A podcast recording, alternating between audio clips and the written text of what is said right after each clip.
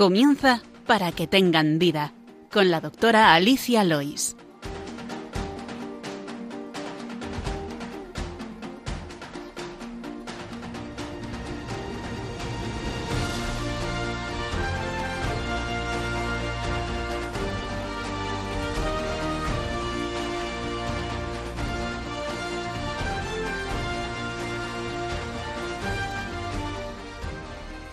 Muy buenos días, queridos oyentes de Radio María. Bienvenidos al programa Para que tengan vida, el programa de medicina de la Radio de la Virgen. Hoy estoy acompañada en este caluroso 3 de julio de eh, la matrona Puri Vicente, que ya nos ha acompañado en otras ocasiones. Buenos días, Puri. Buenos días, encantada de estar aquí otra vez. Y también ha venido Leila Hernández, la doctora Leila Hernández. Buenos días, Leila. Buenos días a todos. Que también nos ha ayudado en muchísimos programas. Saludamos también a José Luis Lois en el control de sonido y a todos nuestros oyentes. Gracias por acompañarnos. Vamos como siempre con el sumario del programa de hoy. En la sección El problema médico de hoy hablaremos de muchas cosas, pero sobre todo relacionadas con infecciones vaginales y todo lo relacionado con la vagina, otras enfermedades de dicha zona y en la segunda parte hablaremos de la prevención del cáncer de cuello de útero y la citología vaginal. En la sección Medicina y Cultura hablaremos en esta, ocasión, en esta ocasión del arte de un dibujante y su relación con la prueba del Papa Nicolau, la prueba que se hace eh, de la citología. Y finalizaremos con lo que más nos gusta, con la oración de los niños.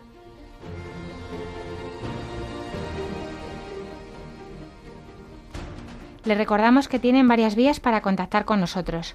Pueden escribir sus preguntas al correo del programa, que es para que tengan vida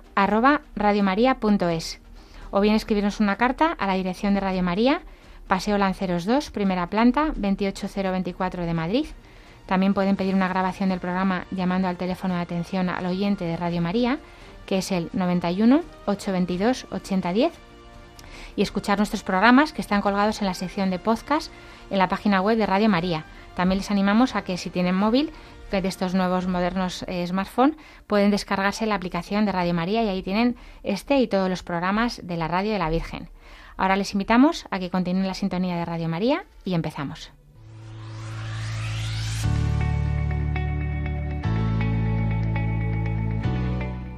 El problema médico de hoy.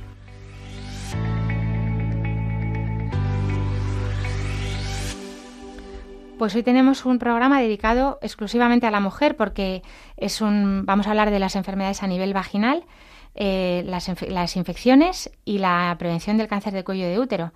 Puri, si te parece, eh, cuéntanos un poquito antes de empezar con las infecciones, pues explicar la anatomía de la vagina y el cuello del útero eh, y lo que es normal de la flora, la mucosa. Muy bien, pues bueno, empezamos diciendo que la vagina es un conducto fibromuscular elástico que forma parte del aparato reproductor femenino eh, elástico porque, bueno, puede salir por ahí un niño que pese hasta 4 y 5 kilos, que he visto de todo en mi trabajo, y se extiende desde la vulva hasta, mm, hasta el cuello del útero o cervix. El cuello del útero también se llama vulva es la parte exterior, los labios los de la labios mayores, menores, que cierran la entrada de la vagina, eh, que se llama también introito vaginal, y termina en el, en el cervix, que es la forma también de médica más de llamar al cuello del útero. Permite las relaciones sexuales, el parto, además de canalizar el flujo menstrual. Y en, la vagina se van a ir produciendo cambios a lo largo de la vida de la mujer, desde que nace hasta que llega la pubertad y desde la menarquia, que sería la primera regla, hasta la menopausia, que es el cese de los ciclos menstruales. Su longitud varía en la mujer y puede llegar hasta tener 11 centímetros.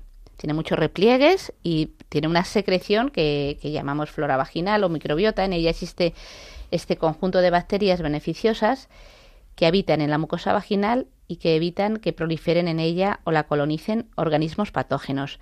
Es decir, no está estéril. Hay una, la vagina no es estéril, existe una flora o, microbiota que, está en equilibrio, por así decir, cuando, cuando no hay ningún tipo de infección.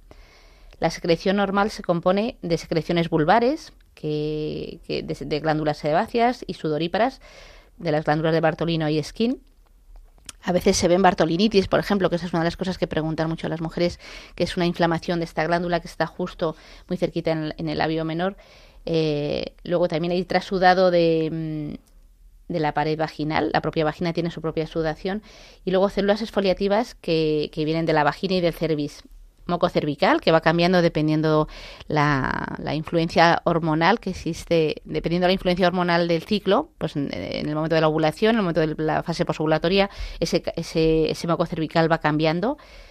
Claro, eh, explicar un poquito, ahora vamos a hablar del moco patológico de la leucorrea, pero también, eh, como tú dices, la vagina tiene moco fisiológico, que es normal, además favorece, por ejemplo, en los días de la ovulación, que es un moco como una clara como clara de huevo, pues que favorece la, la, fecundación y, la, y las relaciones sexuales también. Eso es, es, esto es moco. El flujo vaginal es flujo. Yo siempre distingo el moco cervical, eh, tiene una consistencia mucosa y va cambiando con la influencia de los estrógenos, pero el flujo es algo distinto, se disuelve en el agua y el moco es moco y no y sería muy interesante hablar de esto, ¿no?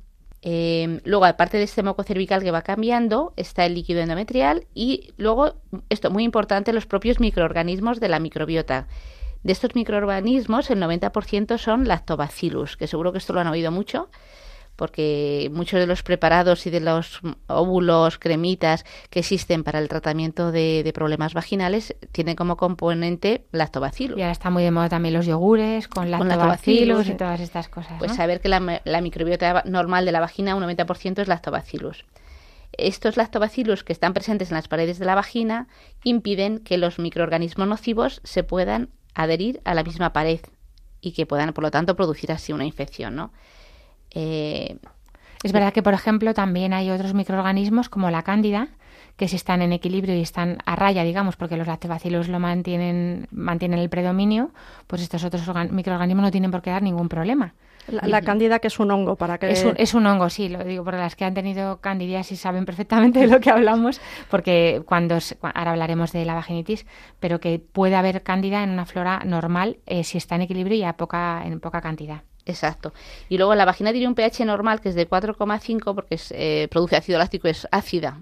Que esto va cambiando si hay algún tipo de infección, sí. el pH. ¿Qué, ¿Qué, es la leucorrea? Bueno, pues la leucorrea es una, una secreción de la vagina, una secreción que se produce, que puede ser normal, como hemos dicho, la leucorrea no tiene por qué ser algo anormal. La vagina tiene una propia, una propia secreción y que se compone de lo que hemos dicho anteriormente, pero puede convertirse en algo patológico y que por lo tanto se, se acompañaría también de sintomatología, ¿vale? Está compuesta por exudado de las glándulas y células secretoras existentes en el tracto vagina, en el tracto genital, lo que hemos dicho antes, líquido trasudado procedente de los capilares de la pared vaginal y células descamadas del epitelio escamoso. Todo esto reviste la vagina y el ectocervis, ¿no? que es una, la zona del cuello del útero que, está en contacto con la vagina. Y luego, en menor proporción, tiene células desprendidas del epitelio cilíndrico del endocervix. O sea, el cuello del útero tiene estas partes que llamamos ectocervix, endocervix, que es como la parte más interna y que son interesantes conocer porque cuando hablemos de la citología eh, es justo de estas zonas de donde se toma una muestra. ¿Qué pasa en la vaginitis, Leila? Cuéntanos. Pues la vaginitis sí que es cuando ya se produce un proceso inflamatorio de la mucosa vaginal, eh, que, bueno, que ocasionalmente es asintomática, por lo general sí que va a presentar pues un picor, un escozor a nivel vaginal y también un aumento de, la secreción, ¿no? de la glecorrea. Entonces, una mujer que tuviera esta condición de, de, vaginitis, pues podría tener picazón o ardor, y podría notar también ese flujo vaginal o alteraciones de ese flujo en el olor, en, en la consistencia. Aunque bueno, es verdad que de una mujer a otra los, los síntomas van a poder variar, ¿no? Pero bueno, los síntomas generales ahí sí son la irritación, el picor del área genital. Pues vamos, si os parece, con las principales vaginitis, que son sobre todo tres, aunque vamos a hablar de, de, otras más. Las tres más importantes son las infecciosas, pero hay otras que no son infecciosas si os acordáis en el programa de menopausia que hicimos ya también con Puri eh, previamente, pues hablamos de la atrofia vaginal. Entonces, eh, en, la, vaginitis atrófica, que sería no infecciosa, que suele darse en la menopausia, eh, ¿qué ocurre, Puri?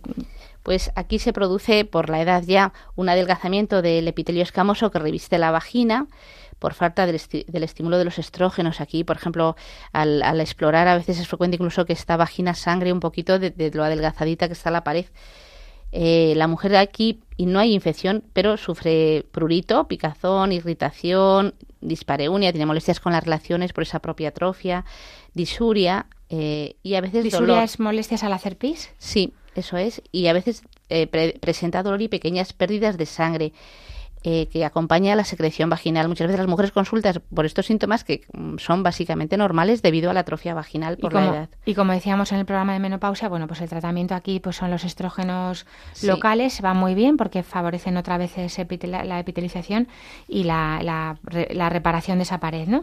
Se puede echar pues durante varias veces a la semana o un mantenimiento que ya le explicaría a su médico. De hecho, ahora es interesante, perdona, porque hay un, un hidratante vaginal eh, que, es, que se pasa a la seguridad social, porque hasta ahora todo esto era que lo pagaba y ahora ya está financiado. Es un problema que ya se tiene en cuenta y es precioso que se tenga en cuenta, está muy pues bien. Sí, porque es muy importante, la verdad que es un problema muy incómodo porque también además eso, como decíamos, disminuye las relaciones sexuales porque claro, a la mujer le molesta muchísimo.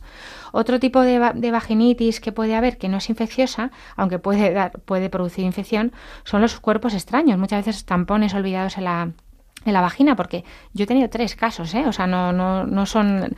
Dices, ¿cómo se le puede olvidar? Porque si tiene el cordoncito, bueno, pues a veces el cordoncito mm. desaparece o no se ve y vienen... A mí me, me, han venido, pues eso, por, por un flujo muy maloliente, que se, ya sea sobreinfectado, que se lavan, se lavan, no, no, no, se, no consiguen tal, incluso puede haber fiebre. Yo he tenido una chica que estuvo muy mal, o sea, que venía con febrícula porque había, estaba haciendo ya una infección generalizada. Al explorarla, pues les, traje el tampón y, bueno, hay que hacerlo con cuidado. Por eso es muy importante cuando notan un olor así fétido que, que se les ponga un espéculo, porque a veces el sudado, hay lugares donde se hace un sudado vaginal simplemente metiendo el hisopo y la propia mujer lo lleva al su centro es mucho mejor que, haya, que haya una exploración con un espéculo que, porque el tampón a veces está ahí metidito o el cuerpo extraño en una zona que no se visualiza. Claro, otros tipos de cuerpos extraños, pues gente que tenga otro tipo de relaciones, ¿no? Luego puede haber muy raramente eh, vaginitis alérgicas en determinadas mujeres sensibilizadas pues, a ciertas sustancias, desodorantes vaginales, jabones crema, lubricantes que pueden producir irritación vaginal y, leucorrea. Bueno, pues primero hay que descartar vaginitis de otro tipo, vaginosis y cervicitis, pero es verdad que hay que decir que es mejor que los genitales solo deben lavarse con agua y si acaso con algunos productos muy específicos, pues que le puede recomendar la matrona o el ginecólogo. Pero ahora ya vamos, si quieres, Leila, contigo, con, las, con las más frecuentes, las tres estrellas, que serían eh, la vaginosis bacteriana, la candidiasis y la, y la tricomona. la vaginosis bacteriana, que como ven cambiamos de vaginitis a vaginosis, porque en este caso no hay como tal presencia de leucocitos, aunque bueno, de esto hablo un poquito después, pero al no haber una inflamación en sí se, se considera más vaginosis.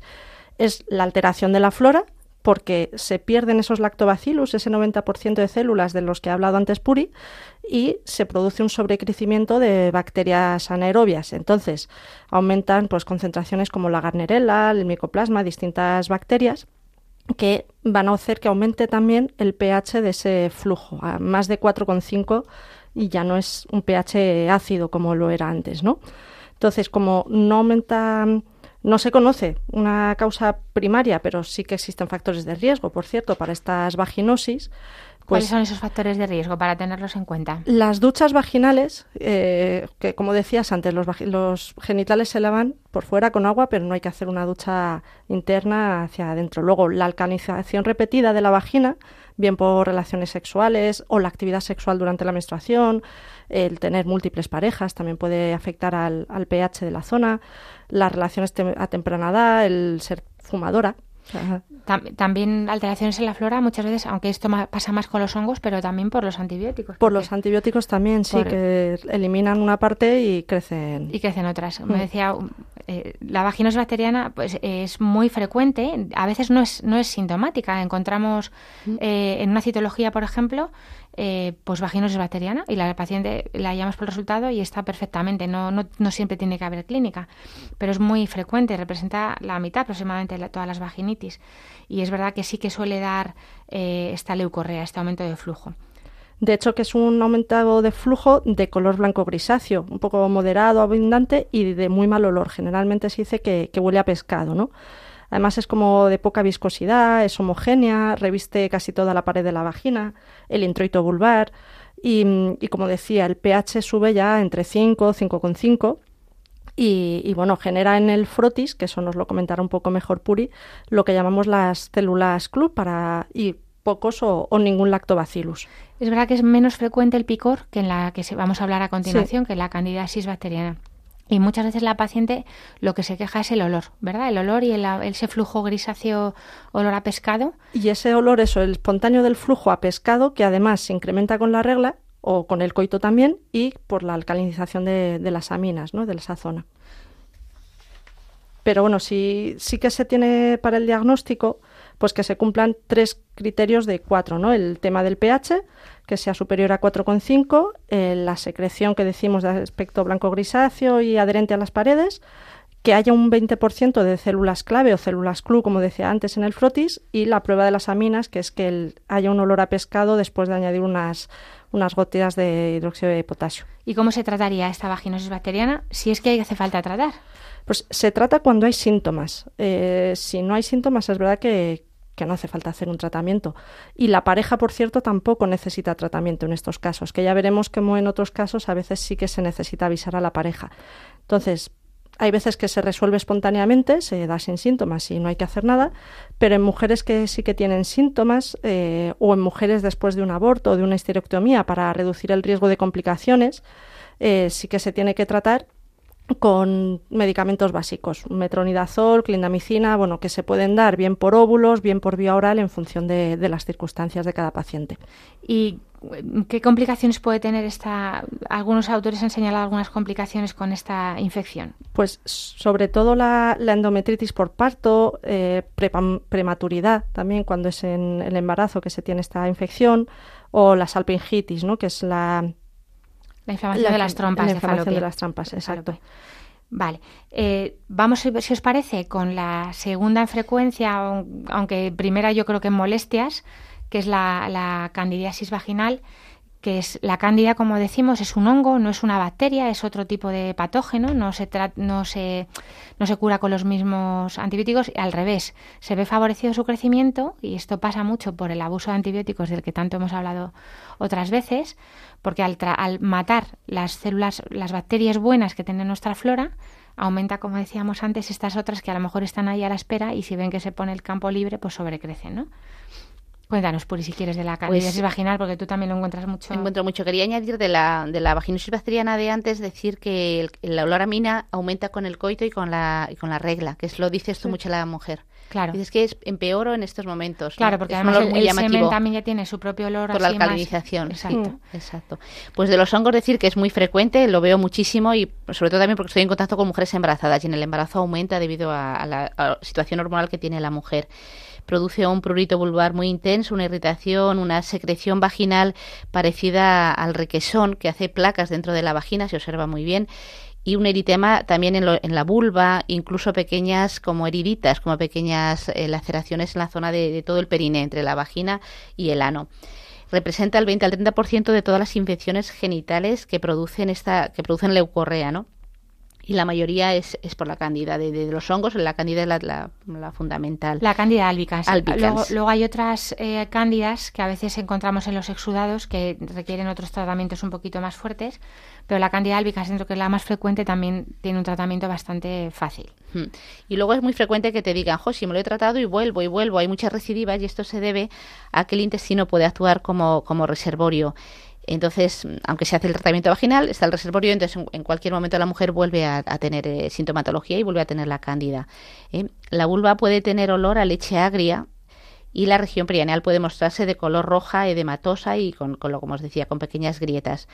Eh, es importante detectarla pronto, no esperar a tener mucha sintomatología porque eso va más y a veces me he encontrado leucorreas que luego se, se, se, tarda en poder quitar. Se necesitan varias veces de, tratamiento. Cuando el tratamiento es, es, bastante sencillo, o sea, no, en realidad la clínica es muy muy típica y el, tratamiento es sencillo. Lo que pasa es que hay resistencias y así que se está viendo que no todas las mujeres son eh, no les hace el mismo efecto lo que hace 10 años, ahora ya hay que buscar más, más fármacos o una o tratarlos vía tratarlo de otra manera, exacto. Ahora hablamos del tratamiento, pero es verdad que, que bueno, son tratamientos que están que están a, la disposición, o sea que se puede, puede a lo mejor cambiarse el tipo de óvulo, porque se trata muchas veces con óvulos vaginales, también se puede tratar vía oral y muchas veces hay que tratar vía oral en las, en las que son recurrentes, en las que son de repetición. No es de transmisión sexual necesariamente, pero sí hay que tratar a la pareja. Es verdad, o sea, eh, hemos de decir que la cándida la puede tener mujeres que no han tenido relaciones, por esto que decimos del uso de antibióticos, cambios en la flora, a la pareja se le trataría eh, solamente en los casos en que la pareja tenga síntomas también. Exacto, sí, sí, si no, es si no, no es necesario. La cándida forma parte de la, de la microbiota vaginal, o sea, no es algo que viene de fuera. Lo que pasa que, lo que hemos dicho, que se altera y aumenta y se hace fuerte. ¿eh? Y bueno, como tratamiento pues está el fluconazol, el clotrimazol, que ya las mujeres lo conocen, el típico, no digo nombres comerciales, pero es que lo dan en la farmacia. Últimamente ya no se da porque todo se pide receta, menos mal, pero si no la mujer lo compraba como una todavía cremita. todavía a algunos se le da, es verdad que es tan molesto, yo le agradezco que se lo den porque es que es verdad que a veces es verdad que si vemos que es muy residente hay que cambiar de tratamiento, pero claro, pasarte, o sea, el picor que, que refieren es muy, muy incómodo. Sí. Entonces, si te pilla un fin de semana, la verdad que irte a urgencias por esto es una pena. Mm.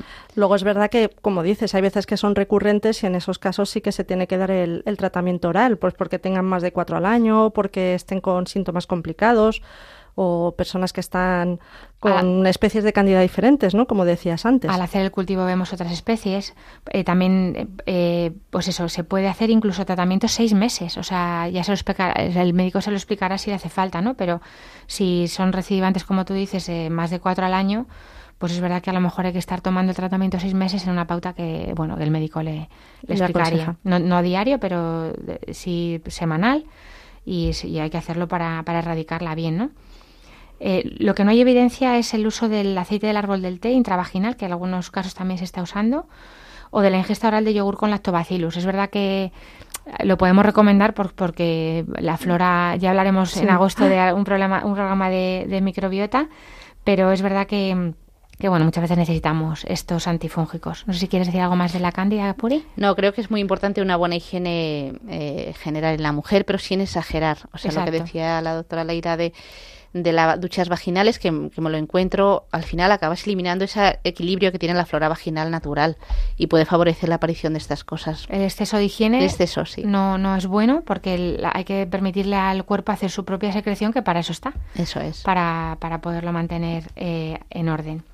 Y nos quedaría de estas tres que hemos hablado importantes, la de un tipo de parásitos que, eh, que son la, eh, la tricomona, la, tricomoniasis. La, tricomona vaginal, que sí que es una enfermedad de transmisión sexual, una infección de transmisión sexual y que cuéntanos un poquito las peculiaridades si quieres Leila de, pues esta, de esta infección. Es, es, una infección que en sí es bastante similar a las otras, ¿no? Tiene, el prurito vulvar, tiene la molestia al orinar o la sensación de, de tener ganas de orinar constantemente y la secreción en este caso suele ser un poco más abundante, como espumosa y como amarillo verdosa.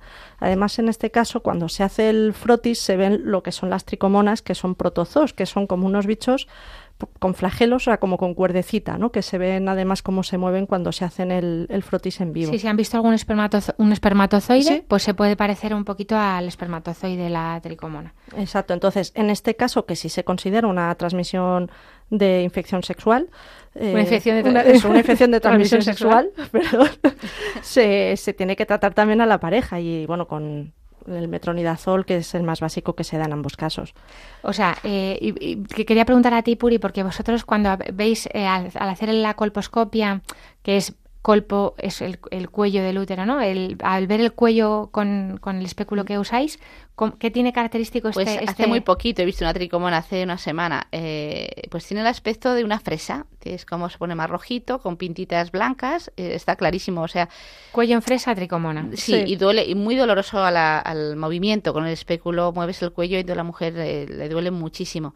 Todas estas patologías eh, a la exploración casi sin analizar se, sabe que lo que tiene la mujer. Claro. Y de hecho a veces se les manda al médico para que les ponga el tratamiento antes del resultado, si están muy molestas. Sí. La mayoría de las veces, efectivamente, como tú dices, no es verdad que es conviene hacer un exudado si se puede, porque mm, evidentemente no les vas a dejar, yo si vienen un viernes, no les voy a dejar hasta el lunes para que hagan el exudado, eh, esperando sin tratamiento con la molestia que les produce, eh, sabiendo que claramente, pues eso, a lo mejor tienen una cándida o que tienen ese olor a pescado o que tienen este otro amarillo verdoso. Con el cuello en fresa. Con el cuello en fresa, que lógicamente pues se le trata antes, ¿no? Si se puede.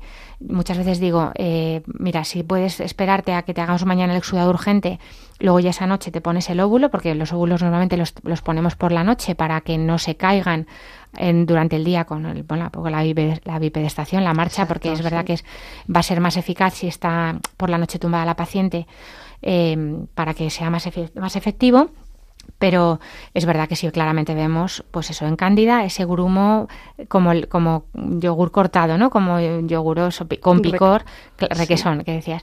Pues claramente lo vamos a tratar con un antifúngico. Si vemos que tiene ese olor pues a pescado, pues con el metronidazol, porque claramente lo, lo, va a ser. Decías, Leila. Sí, iba a decir que, que, es importante destacar en las tricomoniasis la frecuente asociación que tienen también con otras infecciones de transmisión sexual, como la gonorrea o, o pues nos metemos ya con ellas directamente porque aunque no son vulvovaginitis, eh, que son ya más infecciones del cuello, exclusivamente del cuello del útero, eh, sí que vamos a hablar de, estas otras enfermedades de transmisión sexual que mm, sí que, eh, como decía Leila, se asocian a la tricomona porque van a la par asociadas en, la, transmisión sexual de parejas de riesgo, ¿no?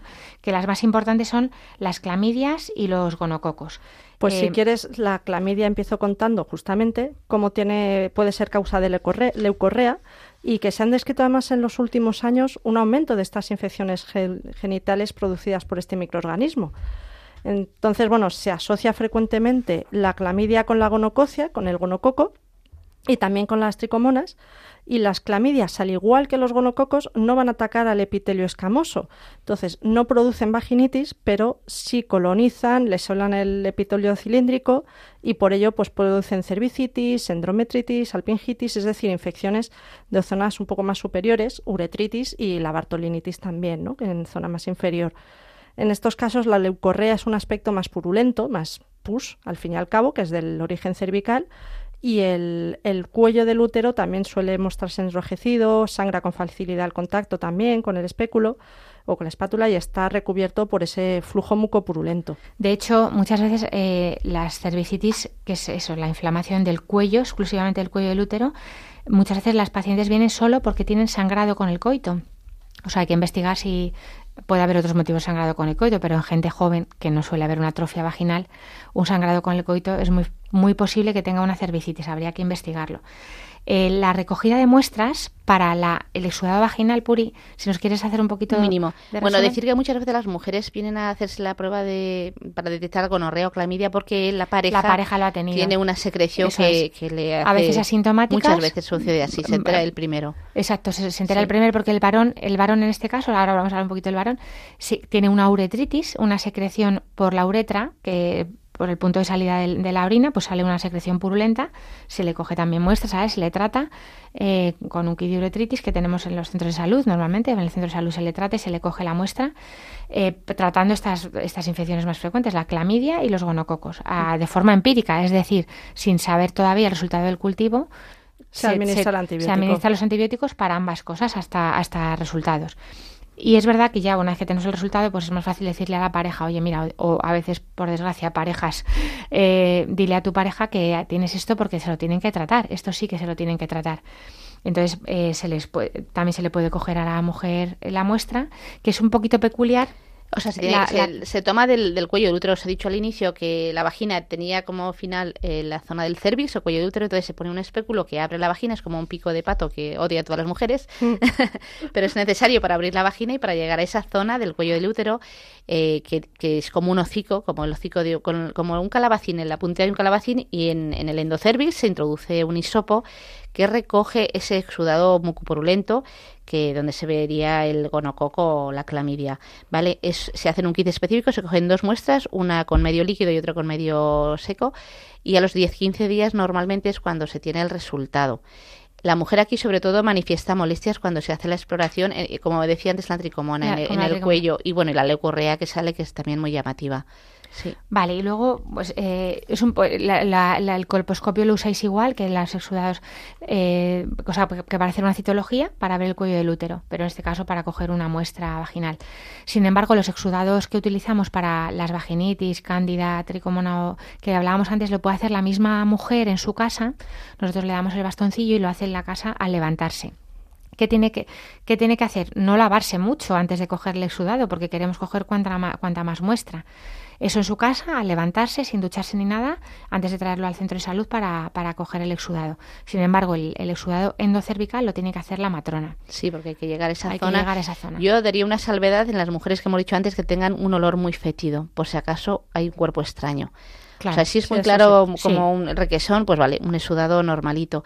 Pero si la mujer dice, es que tengo algo más, es muy raro, tengo un olor demasiado desagradable, hay que explorar esa vagina con el espéculo. Perfecto. Y luego, eh, ya para cerrar este tema de las infecciones, aunque no sería tanto vaginal, sino posiblemente afecte más a la vulva y a la piel. La del herpes genital. La del herpes genital. Eh, que del herpes hemos hablado en otras ocasiones, pero es verdad que bueno, pues es una también va con esta ristra de enfermedades de transmisión sexual. Eso es, es el herpes virus mm, tipo 2, aunque bueno, también se están viendo ya del tipo 1. El tipo 1, el típico de la calentura típica de la boca, pues es el herpes, el herpes se puede como por los por prácticas sexuales, sexuales eh, eh, transmite también ese nivel.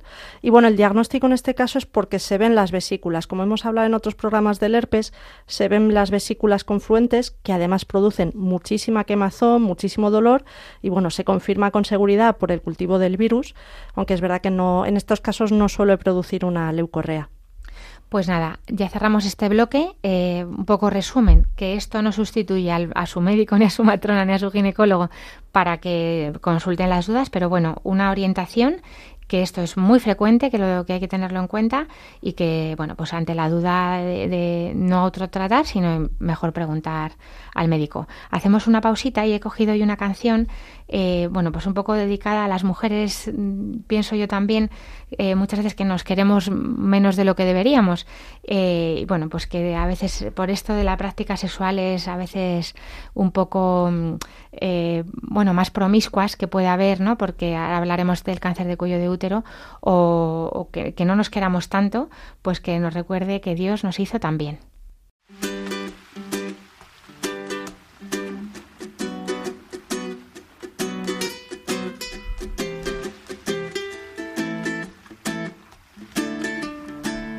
Dios te hizo también. No se equivocó. Eres solo el reflejo de un trabajo bien hecho, un retrato de amor. Dios te hizo también. Contigo no descansó. Y es que aunque pasen los años, horas, meses y días, tú te pones mejor. Dios te hizo también, contigo no escatimo. Y es que todo lo bueno y más hermoso del mundo está en tu corazón. Cuando Dios pensó en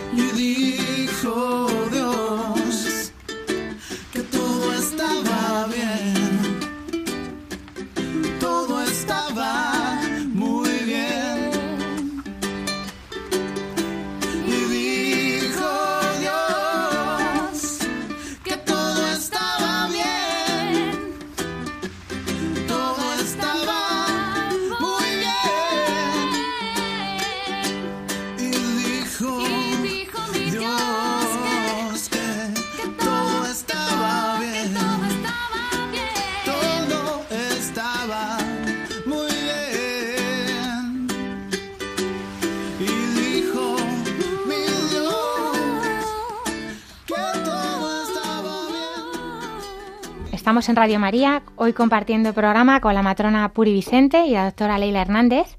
Estamos hablando de las enfermedades a nivel vaginal eh, y después de hablar de las inflamaciones de la vagina, de las vulvovaginitis, queríamos hablarles de la prueba de prevención del cáncer de cuello de útero, la citología cervical o Papa Nicolau también conocida, eh, esta prueba. Eh, antes decir que el cáncer de cervix o cáncer de cuello de útero es un tumor de crecimiento lento que se relaciona siempre con el virus del papiloma humano, el VPH. Y es el cuarto más frecuente en mujeres a nivel mundial. Es bastante importante este virus, no, no para vivirlo con angustia, pero sí para, para hacer una, una prevención y, hablar de él. Y la suerte que tenemos es que se puede hacer una prevención. El cribado eh, detecta lesiones precursoras y cáncer en estadios iniciales. ¿Por qué es importante este cáncer, Leila? Pues el, el VPH, como dices, se detecta en, en prácticamente el 100% de los cánceres de cuello uterino, en el 70% de los cánceres de la vagina, en el 43% de cáncer de vulva, en el cáncer anal también, en un alto porcentaje. Entonces, se transmite también por vía, por piel y mucosas, pero sobre todo por vía sexual. Entonces, este cáncer que es el undécimo lugar entre las mujeres de todas las edades, es el segundo en las mujeres entre 15 y 44 años, que mm, no es mm, no es No- nada no es banal, o sea, es una cosa importante. O sea, Entonces, segundo, segundo en importancia en estas edades, o sea, en edades de, de Sol- 15 a 44 años, solo superado por el cáncer de mama. Entonces, de hecho, al año casi mueren casi mil personas, mil mujeres por cáncer de cuello de útero. Eso es, Es un- una enfermedad propia de mujeres sexualmente activas eh, que ne- necesita necesariamente para que se produzca este cáncer la infección por el virus del papiloma humano de alto riesgo, que hay, eh, hay varias cepas, tenemos muchos serotipos de este virus. Ahora hablará Puri de ellos, ¿no? Sobre todo el 16 y el 18 son los responsables del 75% de los cánceres de cervix. ¿Algún otro factor de riesgo más, Leila? Pues mm, otros factores están principalmente asociados el inicio precoz de las relaciones sexuales y hoy en día cada vez más, ¿no? Ese elevado número también de parejas sexuales, eh, el contacto con varón de riesgo, o sea, hoy en día que hay mucha más promiscuidad, como decías antes, eh, pues son situaciones que dan lugar a más contacto y a más infecciones con el VPH. Efectivamente, o sea, el- la, la promiscuidad o, o- o haber tenido varias parejas que hayan podido tener otras parejas que se lo hayan Transmitido. transmitido ya es un factor de riesgo.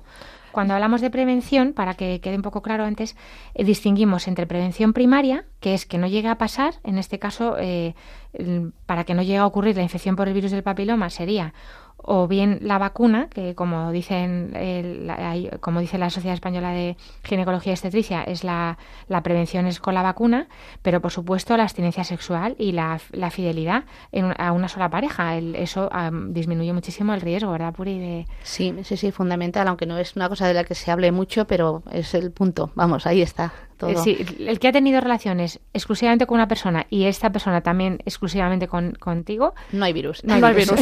Ahí no hay problema. O sea, es una, es una infección mm, porque muchas veces la- los que más se preocupan son los que menos riesgo tienen de tenerlo, ¿no? Y, las a lo mejor chicas promiscuas eh, que no, no se han planteado estos peligros porque se vive ajenos a peligros de este tipo, pues son los que hay que buscarlo más activamente. Sin embargo, a lo mejor una señora ya casada de toda la vida con el mismo señor, novios de toda la vida, pues es que se empeñan la revisión ginecológica.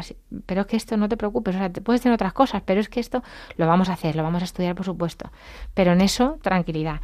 Eh, y luego la prevención secundaria sería el que si ya se ha infectado por el virus, eh, que no llegue a, hacer a, a desarrollar la enfermedad, ¿no? En este caso, pues como, como es lo es lo que se hace con las citologías, eh, para detectar esas mujeres que hayan podido tener un contacto con el papiloma, pues detectarlo en estadios precoces el cáncer de cuello de útero y lesiones previas. ¿En qué consiste la citología, Puri? Bueno, tengo que hoy quería indicar y a propósito que ha comenzado en la Comunidad de Madrid un programa que, que se llama Cervican, que, que es un programa preventivo eh, que consiste fundamentalmente en que la, la detección del cáncer de cuello útero se va a realizar y la prevención se va a realizar a nivel poblacional, no a nivel oportunista que llamamos. Como hacíamos hasta como ahora. hasta ahora se hacía, la mujer acudía al médico a, a pedir su citología o el médico se la pedía. Ahora ya no, la mujer va a recibir un mensaje, que alguna lo está recibiendo porque se está haciendo como piloto en una zona de Madrid, y recibe el mensaje invitándola a este programa que se llama Cervican. Cervican que viene de cervix, como he llamado antes al cuello del útero. Con este programa lo que se pretende es detectar pronto eh, la infección por el virus, detectar pronto las lesiones, que no haya ninguna mujer que no se haga nunca una citología, porque cuando era la, la- el cribado oportunista, que es cuando la mujer iba, pues había muchas mujeres que nunca iban, o que iban una vez y hasta los 20 años no volvían a ir. Mm. Ahora ya, cuando le corresponde a la mujer hacer la citología, recibirá un mensaje invitándola a que pida cita con su matrona y el resultado también se hará personalizado. Llegará una carta, si todo es normal, a su casa. Si tiene un virus, eh, se- pero no del agresivo, no, no, no 16, no 18, tendrá una estrecha vigilancia y se le repetirá esa citología pues más o menos al año. Y si sale todo bien, se repetirá a los 5 años. Eh, con la con este programa hablo del programa porque lo que es lo que se hace lo que hasta ahora se ha hecho tiende a desaparecer se pretende que en unos años se implante en toda España el, el programa Cervican hasta ahora se hacía una citología en un cristal, en un frotis, donde se analizaban estas células cogidas de distintas ti- zonas del cuello del útero. Y ahora se hace lo que se llama citología en medio líquido, que lo que buscamos ahí es el virus directamente, el test HPV. Como en el COVID, como un PCR, se, se detecta el virus completamente.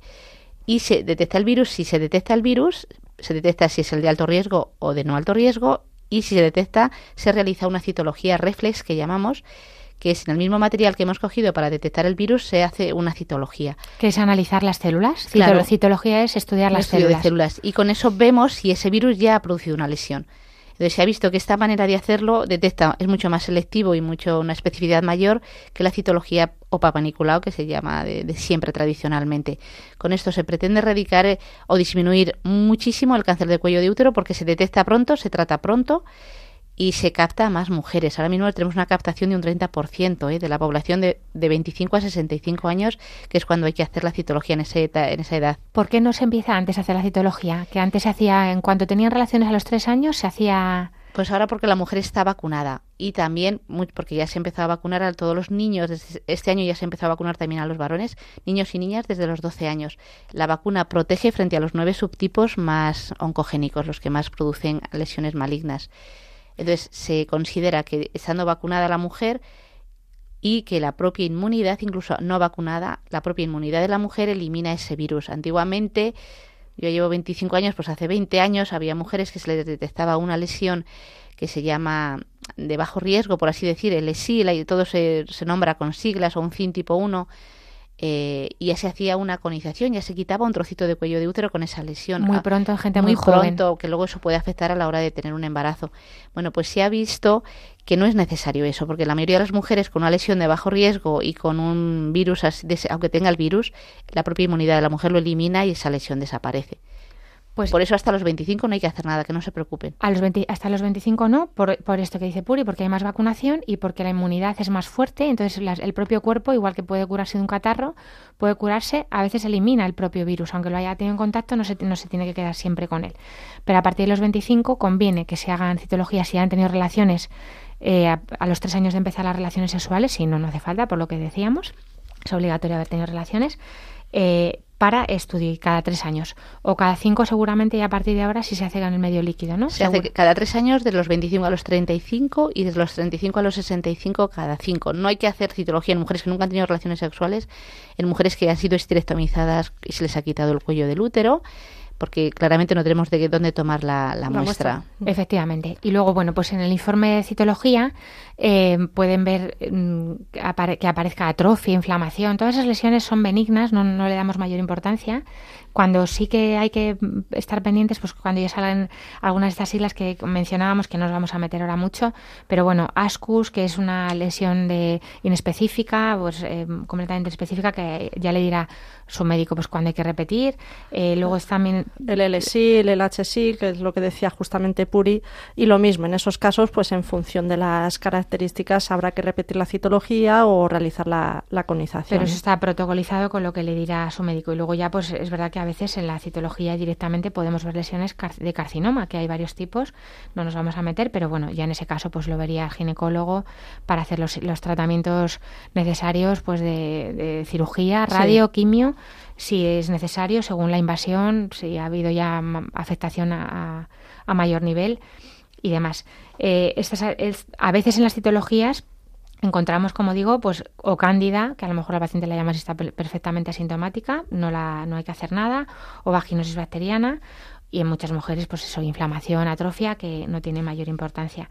Pero bueno, como resumen, eh, que es verdad que aunque no se ha hecho activamente, mm, bueno, muchos médicos sí que intentamos que lo- nuestros pacientes tengan las citologías hechas, si, si a lo mejor el paciente viene por algo, porque a lo mejor hay pacientes que no vienen nunca a la consulta y entonces nunca nos metemos a mirar sus planes personales que llamamos y no, y no lo vemos, pero que ahora, si Dios quiere, eh, con el tiempo va a haber más programas de cribado poblacional, porque en este tipo de, de cánceres como en el de mama y en el de colon, como se está haciendo con la con el, preve- con el prevecolon y con la y con el deprecam, que son la- bueno, los, los distintos programas de detección de cáncer de mama y de colon, pues el, este otro, el de, el de cervix, son los tres que tienen así un cribado poblacional que es eficiente, que merece la pena el esfuerzo y el- la, la inversión porque es mucho lo que se lo que se gana.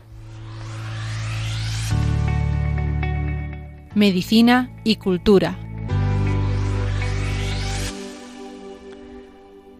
Hoy en esta sección, en, la- en el programa en el que hemos hablado de la citología, queríamos contarles la curiosa historia que hay detrás de los inicios de la prueba de Papa Nicolau. Leila, cuéntanos que has sido tú la que nos has traído este tema. Pues voy a empezar contando quién es realmente el protagonista de la historia, que no es precisamente Georgios Papanikolaou, el médico griego que emigró a Estados Unidos y que inventó la prueba, sino un amigo suyo, un japonés, llamado Hashime Murayama, eh, muralla como la muralla romana, pero escrito con Y y acabado en MA, que fue un, pues es un hombre japonés licenciado en la Escuela de Arte de Kioto y que llegó a Estados Unidos a inicios del siglo XX. Estuvo trabajando allí en el Weill Cornell Medicine, que es la Facultad de Medicina de Nueva York, dibujando láminas y dispositivas a, pues, a partir de observaciones de células al microscopio. De hecho, llegó a patentar una técnica de montaje de tejidos biológicos para prepararlos para, para fotografías. ¿no? Entonces, eh, Hashime Murayama conoció mientras estaba trabajando en esta Universidad de Nueva York a Papa Nicolau y con él se iba por las tardes, cuando acababan su jornada, al acuario de Nueva York, al finalizar la jornada, para hacer lo que más le gustaba a Hashime, que era pintar peces, pintar especies marinas. Y bueno, de hecho, Papa Nicolau decía de su amigo que los dibujos eran tan buenos que coincidían con el pez original hasta en el número de escamas. Entonces, bueno, gracias a, a su gran talento, que si alguien lo quiere buscar en los buscadores... Merece la pena. Merece la pena, porque son dibujos preciosos. Pues Murayama comenzó a trabajar en National Geographic, la revista de, bueno, de documentales animales principalmente. Entonces, claro, no había la calidad fotográfica que tenemos hoy en día. Entonces, Hashime fue contratado para pintar animales para las publicaciones durante más de 20 años, hasta, hasta que llegamos a 1940. Entonces, que es la Segunda Guerra Mundial. Exacto, en ese Y contexto. los recelos hacia Japón. Exacto, en ese contexto de la Segunda Guerra Mundial, en 1941 Murayama es despedido. Decían que había falta de calidad en sus obras. Ya digo, si lo buscan, verán lo que es una mentira, pero patente. Realmente, pues era un Lo que, son despido- las, lo que son las guerras, ¿no? Claro, era un despido xenófobo porque había pues ese miedo a, a lo japonés, a lo asiático, a lo coreano. De hecho, bueno, lo más curioso es que el que fue su sustituto era un hombre descendiente de alemanes, que tampoco es que fueran muy queridos en ese momento, ¿no? Entonces, bueno, Hashime se vio desempleado a los 64 años, se vio obligado a dejar su casa, detenido en varias ocasiones, retenido en Ellis Island, que es la isla de inmigración de ahí al lado de Nueva York, cerca de la Estatua de la Libertad. Y su hermano, su amigo Papa Nicolau, pues mientras realizaba un proyecto de investigación que era con un hisopo. Que nos con- ha comentado Puri antes, el hisopo, la, va- la varilla esa con la que se Eso coge es, la, el bastoncillo de los oídos grandes, por decirlo así, pues frotaba el cuello uterino de las mujeres y tras aplicar pues determinadas tinciones miraba al microscopio apreciando las diferencias celulares. Con ello, mm, Papa Nicolau concluyó que las células cancerígenas tenían membranas distorsionadas, tenían núcleos oscuros, es decir, tenían ciertas alteraciones que podían dar lugar a, visualizarlo con una anterioridad y lo presentó a la comunidad científica, pero la comunidad científica no entendía lo que quería decir porque no había ni una sola imagen.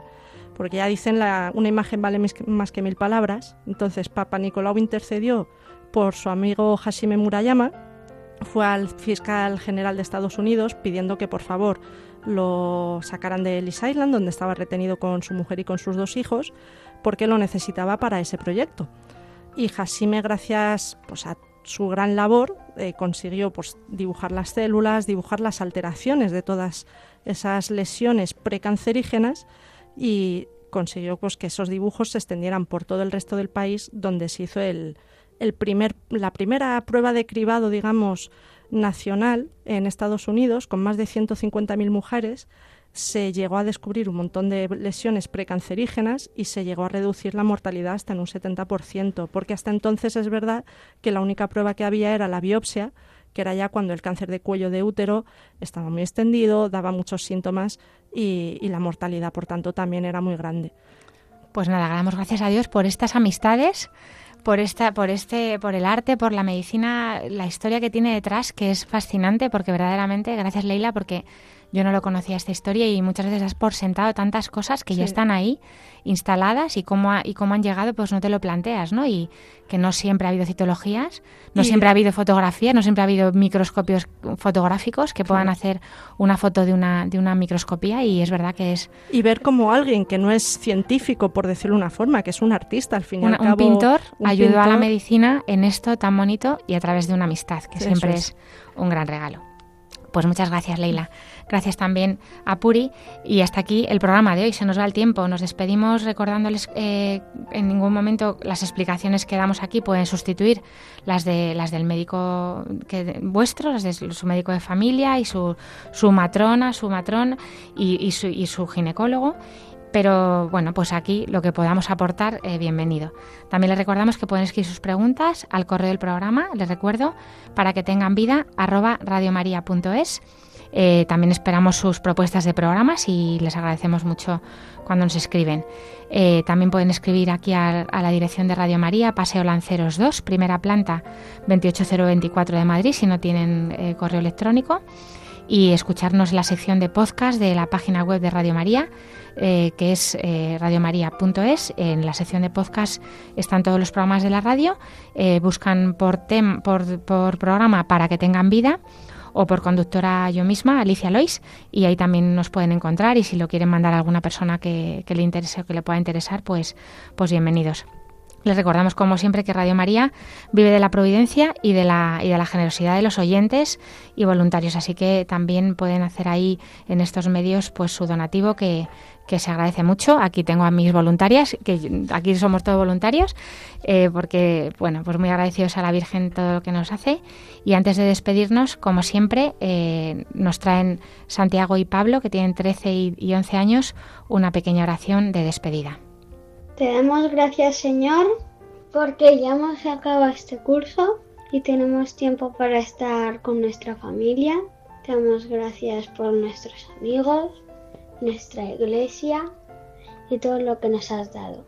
También te damos gracias por nuestra familia, nuestros padres, nuestro mi hermano y te pedimos por el comienzo del verano, para algunos, eh, que, que nos lo pasemos muy bien.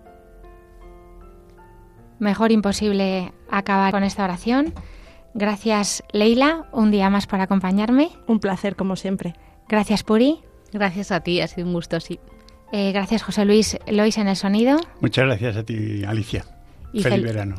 Eh, y a todo el equipo de Radio María, sin los cuales, por supuesto, esto no sería posible. Y gracias a los oyentes eh, por habernos acompañado otro lunes más. Nos volveremos a encontrar, si Dios quiere, dentro de dos semanas. Ahora les invitamos a continuar en la sintonía de Radio María, que tengan buen verano, mucho cuidado con el coche, a los que viajan y mucho cuidado con el sol, con el calor, con la piel y que Dios les bendiga.